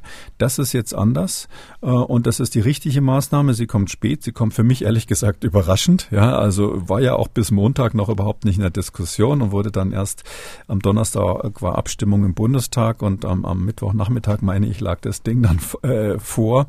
Das heißt also, das war sehr mit heißer Nadel gestrickt, aber da äh, gab es im letzten Moment scheinbar so eine äh, soziale Dynamik. Das gibt es ja manchmal auch bei Politikern, dass die dann in Berlin plötzlich gesagt hat, das machen wir. Ähm, das finde ich zum Beispiel sehr gut. Ich finde es auch richtig, dass man dieses 3G im Fernverkehr hat und im, im, im Flugzeug. Ich finde es auch sehr gut, dass, das ist da auch noch mit drinnen, dass im äh, medizinischen Bereich und im pflegerischen Bereich äh, jeder getestet werden muss. Also die, die geimpft sind, die müssen sich ähm, ähm, äh, dreimal bis zu dreimal die Woche selbst testen, wenn sie in diesem Bereich arbeiten, also in der Altenpflege zum Beispiel oder im Krankenhaus am Patienten. Und die, die nicht geimpft sind, müssen sich müssen täglich getestet werden und zwar nicht per Selbsttest, sondern unter Aufsicht. Das ist da, da ja eine Impfung. Sie wissen, ich bin für, eigentlich für eine Impfpflicht in diesem Bereich, aber da man, da sowas ja nicht so schnell eine Wirksamkeit zeigen würde, eine Wirkung zeigen würde, ähm, ist, ist jetzt diese sofort geltende Maßnahme täglich testen, wenn man nicht geimpft ist und dreimal die Woche testen, wenn man geimpft ist. Das ist vollkommen richtig. Also das ist so ein Teil da drinnen, wo ich sage, super, dass das durchgekommen ist. Das könnte uns viele Tote ersparen. Wir haben ja gesagt, Sachsen und Bayern haben noch das Zeitfenster genutzt, noch äh, schnell ihre Corona-Verordnung äh, nach den alten Regelungen anzupassen. Und ähm, eine Maßnahme war unter anderem in Bayern und Sachsen sind die Weihnachtsmärkte geschlossen worden, ganz hoppla hopp. Ähm, das ist natürlich eine Katastrophe für die Händler, die ähm, ja viel bezahlt haben, viel Ware eingekauft haben. Ähm, die Frage ist nur, ist diese Maßnahme verhältnismäßig? Und ähm, in Thüringen, wo die Inzidenzen ähnlich hoch sind, hat zum Beispiel Katja Wolf, Oberbürgermeisterin von Eisenach, ihren Weihnachtsmarkt offen gelassen ähm, und sie will ihn auch offen lassen mit folgender Begründung. Wir haben einen wunderschönen Marktplatz, der den Vorteil hat, dass er sich sehr schön auch abgrenzen lässt, dadurch, dass er quadratisch ist, sehr einfach umzäunt ist und wir von Anfang an sehr konsequent auf die 2G-Regelung gesetzt haben. Ich bin davon überzeugt, dass wir im Freien äh, mit Maskenpflicht und einer 2G-Regel äh, wirklich auf Nummer sicher gehen. Und ich habe die Sorge, und das will ich auch unumwunden so sagen, dass wenn wir die Chance für Geimpfte äh, verbieten, sich zu treffen, dass man am Ende in einen privaten und eben unkontrollierbaren Raum sich zurückzieht. Oder anders ausgedrückt, wenn es die Weihnachtsmärkte im Freien nicht gibt, ist meine Sorge, dass man sich im Partykeller oder in der Garage trifft, wo das Risiko einer Ansteckung viel, viel höher ist. Das halte ich persönlich für den falschen Weg. Und man muss dazu sagen, ähm, vor der Kabinettssitzung in Thüringen ist so ein Entwurf für ein neues Corona, Corona-Verordnung des Landes bekannt geworden. Demnach sollen auch in Thüringen die Weihnachtsmärkte untersagt werden. Ist das verhältnismäßig, Herr Kekulé? Schwierig. Also Verhältnismäßigkeit ist ja so ein Prüfungsgrundsatz, den, den die Gerichte, die Verwaltungsgerichte, das Verfassungsgericht ähm, ansetzen. Ähm, da geht es letztlich, äh, zunächst mal geht es um die Frage, wie, ob man die, die Maßnahme nicht mit anderen Mitteln, das, das Ziel nicht mit anderen Mitteln, die weniger eingreifend sind, erreichen könnte. Ähm, und ähm, da, wenn Sie mich da so direkt nach der Verhältnismäßigkeit fragen, würde ich sagen, nein, weil es ähm, andere meines Erachtens geeignete Mittel gibt. Das müssten aber letztlich wahrscheinlich die Betreiber selber sagen, ob das ginge. Also ich sag mal, so ein Weihnachtsmarkt, ähm, unter welchen Bedingungen man den laufen lassen könnte. Das erste hat die Bürgermeisterin hier gerade eben völlig richtig gesagt. Es ist äh, notwendig, dass man ähm, eine Kontrolle über den Zugang hat. Das geht nicht überall. Aber wenn es geht, ähm, dass man sagt, okay, wenn das zu voll wird, dann können wir zumachen. Ähm, dann, das ist schon mal eine ganz wichtige Voraussetzung. Das muss natürlich dann auch in der Praxis überwacht werden. Das Gesundheitsamt muss meines Erachtens vor Ort sein. Und wenn man dann sieht, dass so ein, so ein Abstand von 1,5 Metern ungefähr in der Größenordnung nicht mehr einzuhalten ist, dass die Leute sich wirklich drängeln, dann muss man eben vorübergehend den Zugang beschränken, bis, bis wieder weniger Leute da sind. Ähm, das Zweite, was unmittelbar damit zusammenhängt, mit diesem Abstand im Freien ist, ähm, ich bin überhaupt nicht dagegen, äh, alkoholische Getränke auszuschenken, weil meine Erfahrung ist, dass bloß weil man äh, Glühwein oder Grog oder sowas ausschenkt, jetzt nicht alle da betrunken sich in den Armen liegen, gerade in Corona-Zeiten. Ähm, aber natürlich muss, muss die Aufsichtsbehörde dafür sorgen, dass wenn es dann dazu kommt, dass sich kleine Gruppen da betrinken und überhaupt nicht mehr die Abstände einhalten und sich quasi gegenseitig grölend ins Gesicht spucken, wenn ich das mal so direkt sagen darf, dann müssen diese Leute halt sehr schnell auch entfernt werden können und das muss man konsequent machen. Ich traue das wirklich unseren, äh, unseren Behörden zu, dass die sowas in den Griff bekommen. Dann haben wir sozusagen das Thema Abstand im Freien erledigt. Dann muss man die Frage stellen, wie ist es mit Toiletten und Ähnlichem? Da muss man halt ähm, relativ großzügige Toilettenanlagen haben, wo es kein Gedränge gibt. Ähm, dringend darauf äh, setzen, dass im Innenraum dann auch eine FFP-Maske getragen wird und das muss überwacht werden. Ähm, das halte ich aber auch für lösbar letztlich, weil beim Weihnachtsmarkt ja noch nicht alle ständig auf die Toilette rennen. Das ist ja nicht so ein ganz großes Thema. Und ähm, wenn Sie die zwei, äh, die zwei Rahmenparameter ähm, kontrolliert haben, dann ist die einzige Frage, die man noch stellen muss, ist der Weihnachtsmarkt möglicherweise, das trifft aber nur in wenigen Stellen, Städten zu, so eine Art ähm, Anziehungspunkt für, für Leute aus dem Umland, dass man dadurch wesentlich mehrere soziale Kontakte auch außerhalb dieses Marktes hätte, weil die extra anreisen, ihre Freunde besuchen oder ähnliches. Ich glaube, das ist eher selten der Fall. Also die meisten Weihnachtsmärkte sind ja so, dass man da nur tagsüber ist und jedenfalls nicht übernachtet. Drum glaube ich, man kann äh, ohne weiteres ein Sicherheitskonzept machen.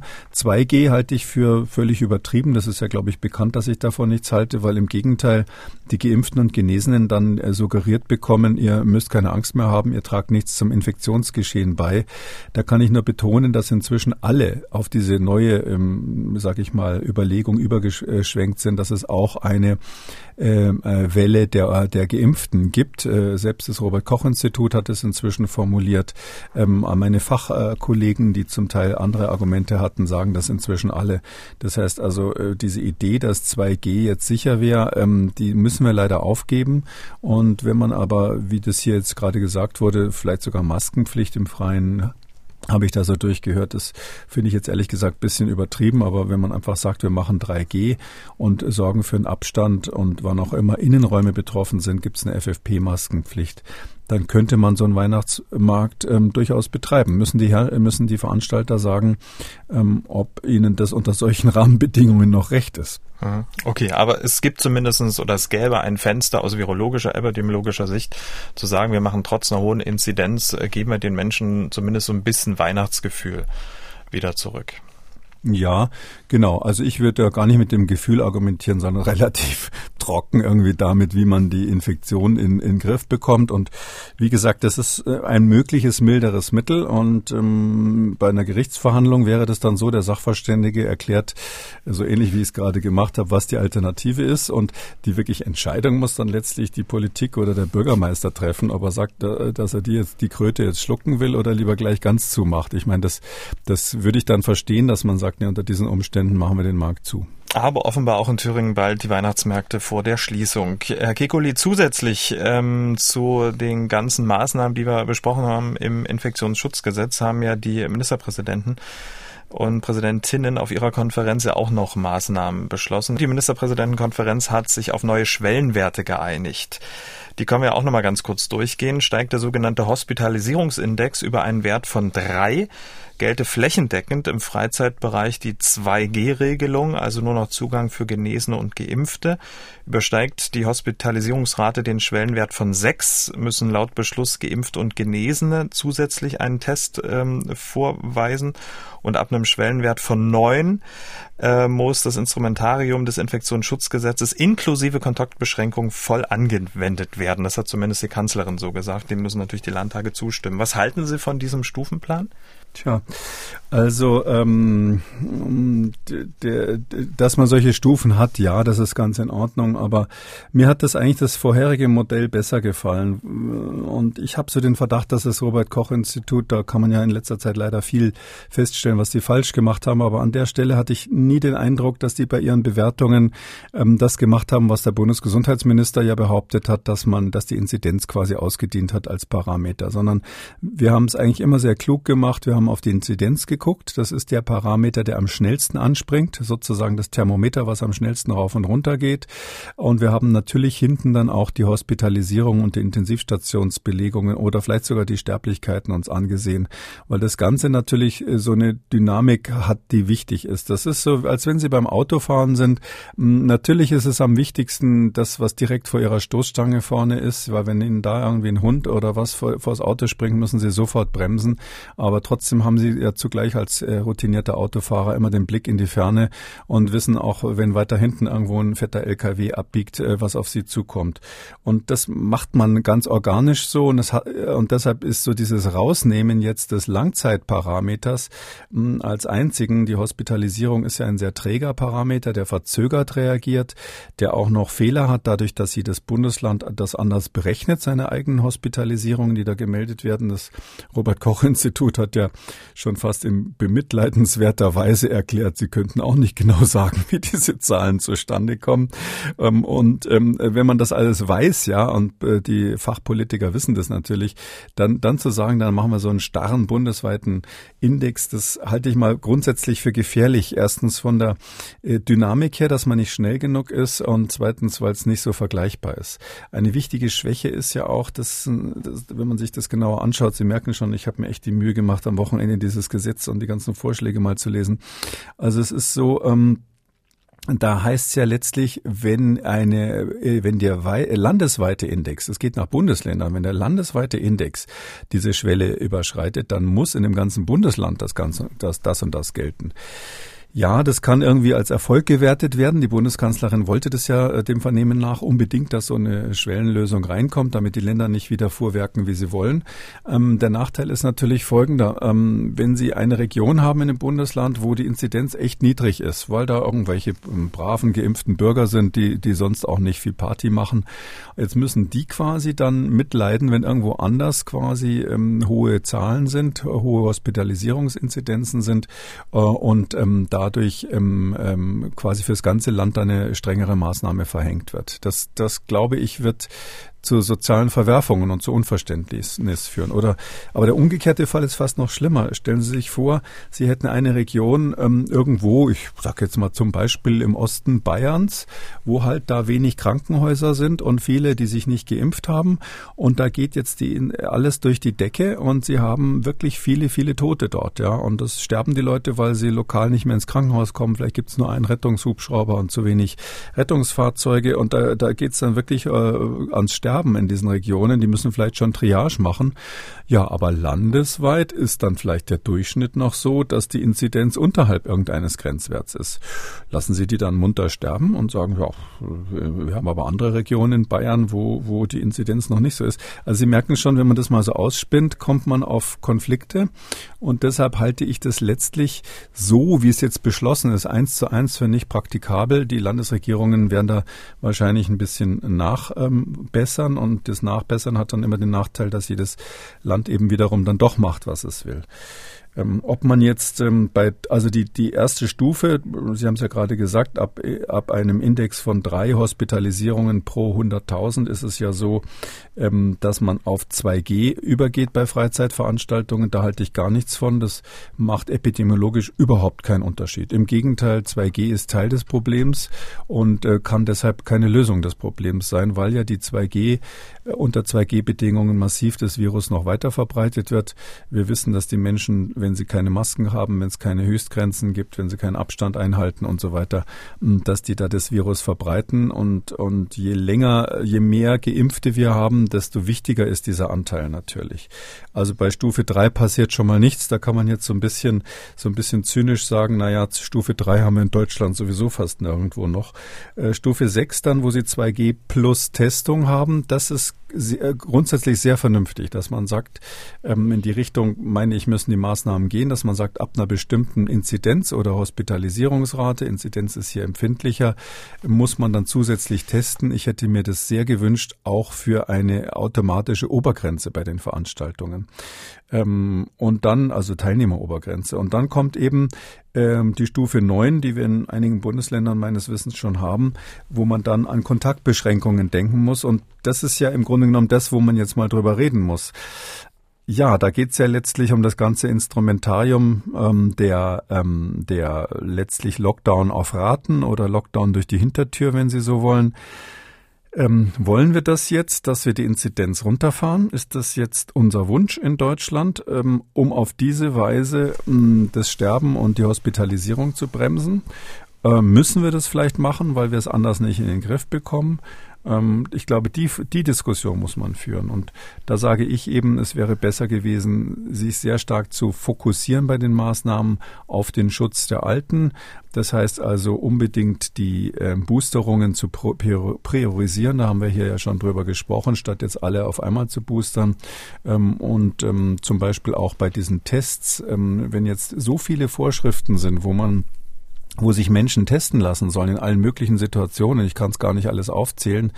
Äh, da habe ich ein bisschen Angst, dass da, wo es wirklich wichtig ist, nämlich, dass man in den Altenheimen ähm, die, die, das Personal und äh, ähm, ähm auf jeden Fall mit PCR-Tests regelmäßig kontrolliert. Und zwar auch die Geimpften, dass das dort dann ein bisschen aus dem Auge verloren wird oder möglicherweise sogar die Kapazitäten dann nicht reichen. Also deshalb hätte ich mir gerade bei den Tests und bei den Boosterungen ähm, wirklich eine stärkere Priorisierung gewünscht, weil ich einfach, äh, Sie wissen, ich war früher Notarzt, wenn Sie in einer echten Notsituation sind, dann müssen Sie als erstes das machen, was sofort was bringt. Da können Sie nicht drüber nachdenken, ob der Mensch, der da gerade äh, einen Herzstillstand mhm. hat, vielleicht sich nebenbei noch einen Fuß gebrochen hat. Mhm. Ähm, Klaus Zitschutek, der ähm, Präsident des Paul-Ehrlich-Instituts, hat auf der Bundespressekonferenz am Montag sich, äh, jedenfalls höre ich das raus, auch für eine Priorisierung der Boosterimpfung ausgesprochen. Wir hören mal kurz rein. Vielleicht hören Sie das ja auch raus.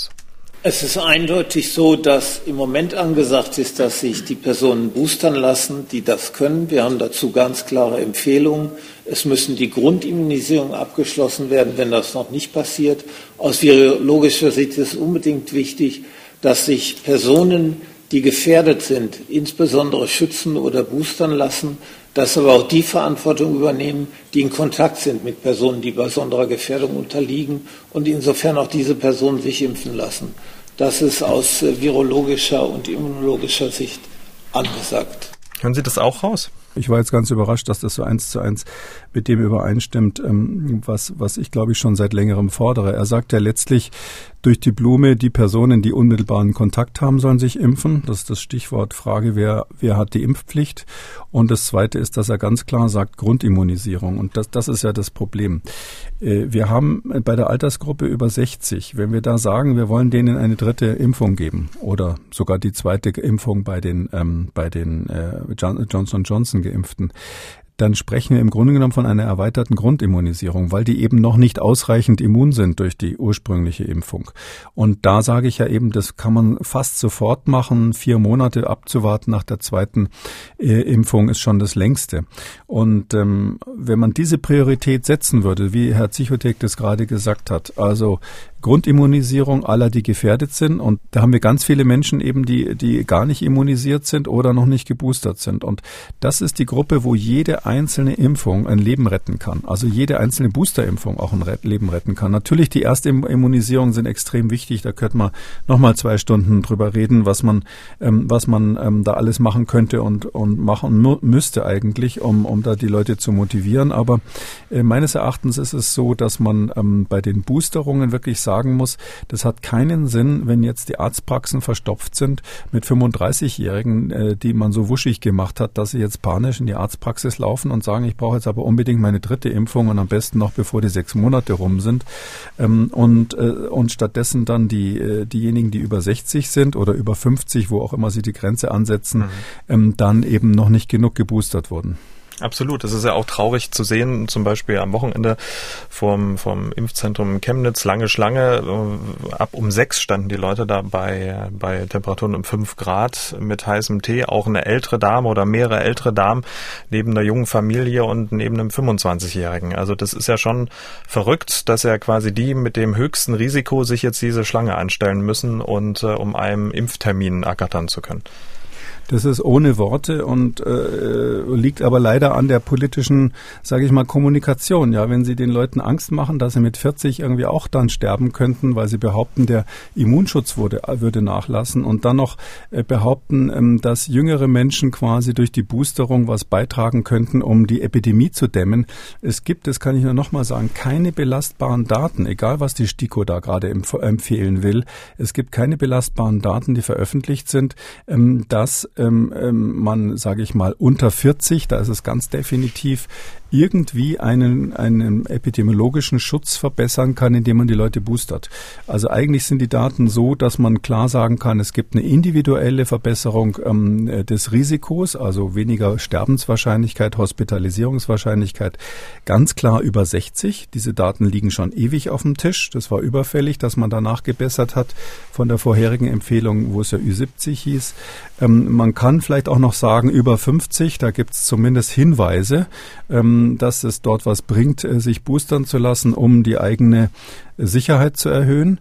Aber es ist ganz klar, dass es, äh, es gibt absolut keine Daten, die sagen, dass das epidemiologisch was bringt. Und Sie müssen sich das so vorstellen, wenn Sie wenn Sie eben einen boostern, der 60 ist, dann haben Sie möglicherweise ein Leben gerettet. Könnte sein. Und wenn Sie ähm, wie viel, wie viel müssen Sie boostern, die 30 sind? Äh, nehmen wir mal an, es gäbe überhaupt so einen epidemiologischen Schutz. Da müssten Sie ja trotzdem Tausende boostern, damit Sie irgendeinen epidemischen Effekt haben an der Stelle. Äh, und wenn es nach der Boosterung dann doch wieder Impfdurchbrüche gibt, dann müssen Sie Zehntausende und Hunderttausende boostern, damit Sie ein Menschenleben am Schluss gerettet hätten. Und deshalb sage ich jetzt mal, warum man hier so mit der Gießkanne vorgeht und seine Kapazitäten verplempert, ähm, statt jetzt ganz gezielt äh, diejenigen aus dem Feuer zu, zu holen, die da in der Gefahr sind, zu verbrennen. Das kann ich, Sie merken es schon, das regt mich ja, auf, das ziemlich. kann ich nicht mit ansehen, ja. Es regt nicht nur Sie auch auf, äh, auch äh, Professor Thomas Mertens, Vorsitzender der Ständigen Impfkommission, hat dem Fernsehsender Phoenix äh, gesagt, dass sich die vierte Welle durch die Impfung nicht mehr aufhalten lässt. Es wird uns nicht gelingen, mit Impfung die vierte Welle zu brechen. Also auch ein Plädoyer dafür. Da ist man sich ja eigentlich, was so die Bewertung angeht, von verschiedener Expertenseite ja eigentlich ziemlich einig. Nee, leider nicht. Es ist so, dass da andere auch angehört wurden, die andere Positionen vertreten haben. Da nenne ich jetzt keine Namen, aber das kann man vielleicht schon sagen. Also äh, es wird ja wohl nicht jeder alle Hörerfolgen dieses Podcasts immer anhören, aber äh, Psychotech und Merstens, äh, da würde ich mal sagen, und Kekulé, da passt äh, bisher kein Blatt dazwischen. Ähm, und bei den anderen ist das leider nicht so. Und es ist, ist tatsächlich so, wir haben das Problem, dass wir in der Republik inzwischen viele Leute haben, die unterschiedliche Empfehlungen geben, auch abweichend von dem, was die drei genannten jetzt manchmal abgeben. Und ähm, die Politik, das muss man natürlich auch sehen, die haben jetzt die Schwierigkeit, äh, äh, einerseits die Schwierigkeit, dass sie nicht wissen, auf wen sie jetzt hören sollen und andererseits auch den Luxus, dass sie sich dann dadurch aussuchen können, auf wen sie hören wollen. Und ähm, so funktioniert im Grunde genommen unsere Pandemiebekämpfung in den letzten Monaten. Aber wir sind uns alle einig, geimpft werden muss. Äh, der mRNA-Impfstoff von BioNTech ist ja bei den Deutschen extrem beliebt. Aktuell macht der Impfstoff von BioNTech über 90 Prozent der Bestellung aus, so hat Jens Spahn gesagt. Allerdings steigt die Nachfrage nach Impfung, Erstimpfung, Boosterimpfung etc., sodass jetzt mehr Impfstoff von Moderna ausgeliefert wird und weniger von BioNTech. Nach dieser Ankündigung von Jens Spahn letzte Woche gab es einen Riesenaufschrei in Deutschland. Klar, das hätte man den Arztpraxen besser kommunizieren können, aber unterm Strich ist der Impfstoff von Moderna Moderna ein sehr guter. Und zwar wie gut, das hat Jens Spahn folgendermaßen beschrieben. Manche impfenden Ärzte sagen, BioNTech ist der Mercedes unter den Impfstoffen und Moderna ist der Rolls-Royce. So, um äh, sozusagen so ein bisschen der Verwirrung in Deutschland mal entgegenzutreten, wenn jetzt mehr Moderna ausgeliefert wird und weniger BioNTech, ist das kein Problem, es ist sogar ein Vorteil, oder? Ja, also äh, ich lache gerade noch über den Rolls-Royce. Also Moderna kommt aus USA. Wenn er jetzt gesagt hat, Moderna ist der Chevrolet, dann glaube ich, hätte das Bild nicht funktioniert. Definitiv nicht. Aber, aber Mercedes kommt aus Deutschland, das ist schon mal richtig. Also ähm, es ist äh, folgendermaßen. Also ähm, Moderna, der Impfstoff ist äh, mindestens genauso gut. Also die, die Wirksamkeit von Moderna ist besser als von BioNTech in den Daten. Das muss man mal erstens sagen. Äh, zweitens ist sozusagen der kleine Preis dafür, das ist aber dann häufig so, dass die Reaktogenität stärker mhm. ist. Ja, also zumindest durchschnittlich. Das heißt nicht, dass jeder Einzelne dann länger Schmerzen im Arm hat oder länger irgendwie äh, sich ein bisschen schlapp fühlt. Ähm, aber so, wenn Sie eine große Statistik mit vielen, vielen Menschen machen, kriegen Sie eine kleine Tendenz bei moderner Richtung stärkerer Reaktogenität, auch Richtung stärkerer Wirksamkeit als bei BioNTech, ähm, insbesondere bei älteren Menschen. Und, und dann sehen Sie dann auch schon, ja, warum das so ist. Klar, die Älteren, altes Immunsystem, die brauchen eher den Schubser äh, etwas stärker, dass, dass die Immunzellen dann noch was tun. Und äh, bei den Jüngeren äh, genügt eben weniger. Und bei ganz Jungen äh, könnte man vielleicht sogar die Dosis reduzieren. Und ähm, in diesem Spektrum sehe ich jetzt überhaupt nicht, da wir ja jetzt gerade von Boosterung sprechen, das wäre ja eigentlich das Wichtigste, die, die Ü60 oder von mir aus Ü50 zu boostern. Ja. Und äh, da ist Moderna ideal dafür. Das ist genau das Richtige. Äh, und deshalb kann ich nur erstmal sagen, also das ist kein schlechterer Impfstoff, ob das jetzt Rolls-Royce oder Mercedes ist, weiß ich nicht. Ähm, es gibt natürlich schon das Problem, also das ist ein kleines technisches Problem. Die moderner Flaschen sind generell, also zumindest dem, bei dem, was in Deutschland ausgeliefert wird, die haben größere Ampullen und da müssen sie dann aus diesen, aus diesen Ampullen mehrere, mehrere Dosen rausziehen und weil man die ja nicht werfen, wegwerfen kann, also nicht aufheben kann, ähm, müssen die dann mehr Patienten einbestellen für den Tag. Das ist natürlich für eine Arztpraxis, die jetzt nicht nur impfen will, ein äh, bisschen mühsam. Das heißt also, Moderna ist so ein Impfstoff, der eher gut ist, wenn Sie eine große Arztpraxis mit vielen äh, zu Impfenden haben an einem Impftag oder wenn Sie gerade ein Impfzentrum haben. Das, ich glaube, dass das ein Teil ist, warum die Ärzte lieber BioNTech verimpfen. Ich weiß jetzt nicht, ob das der einzige Grund ist. Ähm, aber ähm, grundsätzlich, also der, der Jens Spahn ähm, ist ja, ähm, hat ja hier Folgendes gemacht. Er hat gesagt, wir haben einfach jetzt hier eine Ladung von Impfstoff, ähm, nämlich die von Moderna, die aus welchen Gründen auch immer äh, zuerst verfällt. Das ist ja ein Verfallsdatum drauf. Ähm, und dann dürfen sie das offiziell nicht mehr verimpfen. Und man könnte das privat machen, aber man darf es nicht mehr machen, wenn es sozusagen staatlich gesteuert ist. Und dann hat er eigentlich nur gesagt, lass uns das doch mal zuerst aufbrauchen. Ja, so ich, äh, wenn ich irgendwie feststelle, dass in unserer Speisekammer irgendwie äh, von den Spiralnudeln noch ganz viele da sind und die Spaghettis irgendwie fast alle sind äh, oder das Verfallsdatum erreicht ist bei den einen, dann sage ich dann schon den Kindern, jetzt gibt's nur noch diese Nudeln. Ob die nörgeln oder nicht, äh, ist mir dann egal, weil, weil weggeschmissen wird nichts. Ja klar, aber es kam natürlich den Ansatz nicht falsch. Nee, nee, absolut. definitiv, definitiv. Das ist, das hat natürlich was Pädagogisches, aber es kam beim Volk so an wie Rudis Resterampe, das ist ja altes Zeug natürlich, ähm, das, das hat man, und es gab ja auch kaum Erfahrung, muss man dazu sagen, dass ja der überwiegende ähm, Anteil der Menschen haben sich ja mit BioNTech impfen lassen nicht mit Moderna, also gab es ja auch keine Erfahrung, also war ja so ein gewisser äh, unbekannter Impfstoff in Anführungszeichen in Deutschland, aber unterm Strich auch im heterologen äh, Impfschema sehr, sehr wirksam. Sehr wirksam, ich kann vielleicht nur Werbung machen, die Bundeskanzlerin hat das ja quasi, fast hätte ich gesagt, illegal, also natürlich nicht illegal, aber entgegen der offiziellen Empfehlung des, äh, des äh, der STIKO hat die Kanzlerin sich ja äh, schon äh, heterolog mit Moderna impfen lassen, weil sie irgendwie auch nicht nochmal AstraZeneca haben wollte. Übrigens zu einem Zeitpunkt, wo das noch gar nicht empfohlen wurde. Also quod licet Jovi, non licet Bovi, sagt man da auf zu. Und das heißt sozusagen, was dem, was dem, ähm, was dem Gott sozusagen ge, geziemt, das darf der, darf der Bulle deswegen noch lange nicht machen, also das Rindviech noch lange, lange nicht machen. Ähm, oder andersrum gesagt, die Obrigkeit nimmt sich manchmal so Dinge raus.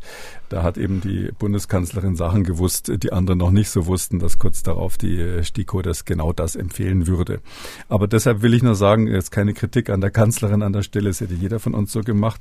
Aber es ist so, dass ähm, umgekehrt ähm, wird ein Schuh draus. Sie hat eben Moderna genommen und nicht BioNTech äh, für die für die heterologe Impfung. Und deshalb kann ich nur sagen, das ist ein super Impfstoff in den USA, wird er massenweise verimpft und es gibt überhaupt keinen Grund, da jetzt das eine oder das andere zu bevorzugen. Einzige Ausnahme und ich meine, das hat vielleicht irgendwie was zu dieser komischen Stimmung beigetragen. Die STIKO hat ja bei den bei, bei die, ihrer Empfehlung für die Kinder den Fehler gemacht, den sie übrigens bis heute noch nicht erklärt hat. Äh, dass sie Moderna und BioNTech in einen Topf geworfen hat, obwohl schon klar war, dass bei jungen Menschen die Herzmuskelentzündungen ein bisschen häufiger bei Moderna sind. Und das war ein handwerklicher Fehler. Den hat sie jetzt äh, geschickt sozusagen ähm, annulliert, ohne es genau zu erklären, indem sie gesagt hat, wir empfehlen Moderna unter 30 generell nicht mehr. Äh, von den Daten her ist das sicherlich berechtigt. Das heißt aber umgekehrt, ähm, da ist die STIKO sehr vorsichtig gewesen. Da hat sie mit Sicherheit auch nachbessern wollen, diese, diese fehlerhafte Entscheidung bezüglich der Kinder oder der Jugendlichen, 12 bis 17 war es ja. Und ähm, äh, das ist jetzt eine besonders, besondere Vorsicht, die sie hier hat walten lassen. Ähm, das heißt aber nicht, dass wenn man über 30 ist, dass man dann Angst haben muss, dass man eine Herzmuskelentzündung bei Moderna bekommt und bei BioNTech nicht. Das sind extrem selten seltene Ereignisse, also wirklich super seltene Ereignisse, insbesondere eben bei denen, die dann etwas älter sind. Und wenn man überhaupt nur ans Boostern denkt, dann ist es wirklich so, dass Moderna wahrscheinlich sogar besser ist. Damit kommen wir zu den Fragen unserer Hörerinnen und Hörer. Nicole hat angerufen, sie ist 47 Jahre alt, seit Juni vollständig mit Moderna geimpft. Seit ein paar Tagen liegt sie mit grippeähnlichen Symptomen flach. Nun hat sie folgende Frage. Ist das ein Indiz dafür oder wäre das ein Indiz dafür, dass ich ohne Impfung sehr viel kranker geworden wäre. Kann man das daran ähm, festmachen, wenn man trotz Impfung ähm, krank wird?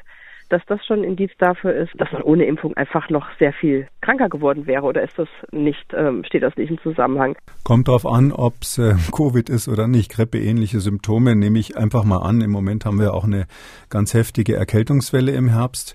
Da nehme ich mal an, das wird dann kein Covid sein. Und äh, nee, das macht dann nach so einem langen Abstand keinen Unterschied mehr. Also es ist so, dass so eine Impfung, die so relativ stark reaktogen ist, wie bei diesen RNA-Impfstoffen, schon so einen kleinen Streueffekt hat. Das heißt also, wenn man gegen das eine geimpft wurde, gerade wenn das andere dann auch so eine Atemwegsinfektion ist, äh, kann schon sein, dass die Aktivierung des Immunsystems dazu führt, dass man dann kurzzeitig auch gegen andere Atemwegserreger etwas besser geschützt ist und dass das etwas harmloser verläuft. Ähm, das ist keine allgemeine Regel, aber man beobachtet das äh, bei einzelnen Kombinationen. Aber hier ist es schon zu lange her. Das wäre ein Effekt, den man nur die ersten Wochen ähm, erwarten würde, vielleicht ein paar Monate.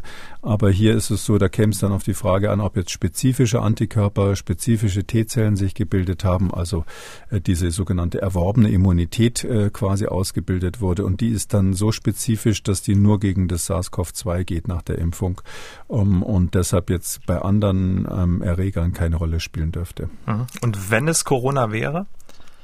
Na, wenn es Corona wäre, natürlich. Also da äh, kann ich sagen, ähm, sowohl aus meiner ärztlichen Tätigkeit als auch aus, aus meinem persönlichen Umfeld, äh, alle sind krank. Irgendwie ist es irgendwie, fast hätte ich gesagt, ganz gruselig zurzeit. Also ich kenne, äh, erlebe ständig Menschen, die tatsächlich Covid haben äh, und zwar teilweise geimpft, ähm, teilweise ungeimpft. Und ähm, da kann man nur sagen, bei denen, die geimpft sind, ist es so, dass in mehrerer Hinsicht die, äh, die Krankheit viel harmloser verläuft. Äh, das eine ist, dass man tatsächlich sieht, ähm, ich verteile dann immer so, ähm, so Sauerstoffmessgeräte in, in meinem ähm, ärztlichen Umfeld, wo man feststellen kann, ob der Sauerstoffspiegel abfällt. Das ist zu Hause nicht ganz sinnlos, weil man dann frühzeitig sieht, wenn man vielleicht doch lieber ins Krankenhaus sollte, wenn man, isolier wenn man in Isolierung ist. Und da muss ich sagen, bei den, äh, bei den Geimpften ist das nicht zu vergleichen. Also denen geht's wesentlich besser, auch wenn sie natürlich so grippeartig krank sind. Ähm, und das andere, was ich ziemlich wichtig finde aus meiner Beobachtung ist, wir haben natürlich alle irgendwie Angst vor diesem Covid. Ja, das ist ja jetzt eine Sache, das ist unheimlich. Da sehen wir, die Leute sterben dran. Und äh, wenn man dann irgendwie die Information kriegt, ähm, jetzt habe ich Covid und ich bin nicht geimpft. Das fühlt sich einfach äh, viel, viel schlechter an, als wenn man weiß, ich bin wenigstens geimpft, wird schon nicht so schlimm sein, äh, verlaufen. Und das ist ja auch von den Zahlen her völlig klar. Äh, das war jetzt gerade, wie Sie sicher gemerkt haben, nochmal Aufruf, sich impfen zu lassen. Wie misst man denn zu Hause seinen Sauerstoffspiegel? Ach so, ja, da gibt's diese Dinger, die heißen Pulsoximeter, heißen die technisch gesehen. Äh, bei uns in der Familie heißt das Ding immer das Krokodil, weil das so sowas ist, so was Kleines ist, was man an den Finger dran klemmt. Äh, hat so ein Maul wie ein Krokodil so ein bisschen. Und ähm, da ist eine Batterie drinnen und da kann man dann nach ein paar Sekunden sehen, wie der Puls ist und wie die Sauerstoffsättigung ist. Und das haben einige amerikanische Kollegen generell empfohlen für die Überwachung, zumindest von Risikopersonen, wenn sie zu Hause sind. und infiziert sind, weil man ähm, dann feststellen kann, wann der Sauerstoffspiegel in einen Bereich, die Sauerstoffkonzentration in einen Bereich geht, wo man ähm, doch lieber mal ins Krankenhaus sollte oder zumindest mal einen Arzt ruft, dass er mal draufschaut. Ähm, weil das Tückische bei Covid ist, dass man diesen Moment äh, leicht verpassen kann. Also mhm. es gibt Leute, die dann gerade so nach fünf bis sieben Tagen sich besser fühlen äh, und aber in Wirklichkeit ähm, sind das so Kompensationsmechanismen, die atmen dann schneller, ohne es zu merken, ähm, atmen dadurch ähm, relativ viel äh, Kohlendioxid ab und ähm, äh, dadurch ist es so, dass von der Steuerung des Kreislaufs her ein relativ schlechter Sauerstoffspiegel noch irgendwie kompensiert wird.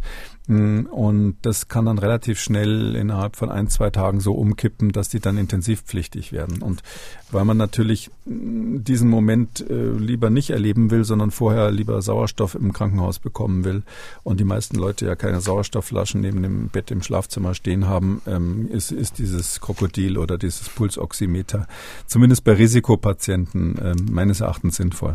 Und wo wäre da so die Grenze? Ähm, da gibt's verschiedene Studien. Ähm, also die vorsichtigen, äh, wenn ich das so pauschal sage, ähm, 90 Prozent Sauerstoffsättigung. Wenn es nicht weiter runtergeht als bis dahin, ist es gut.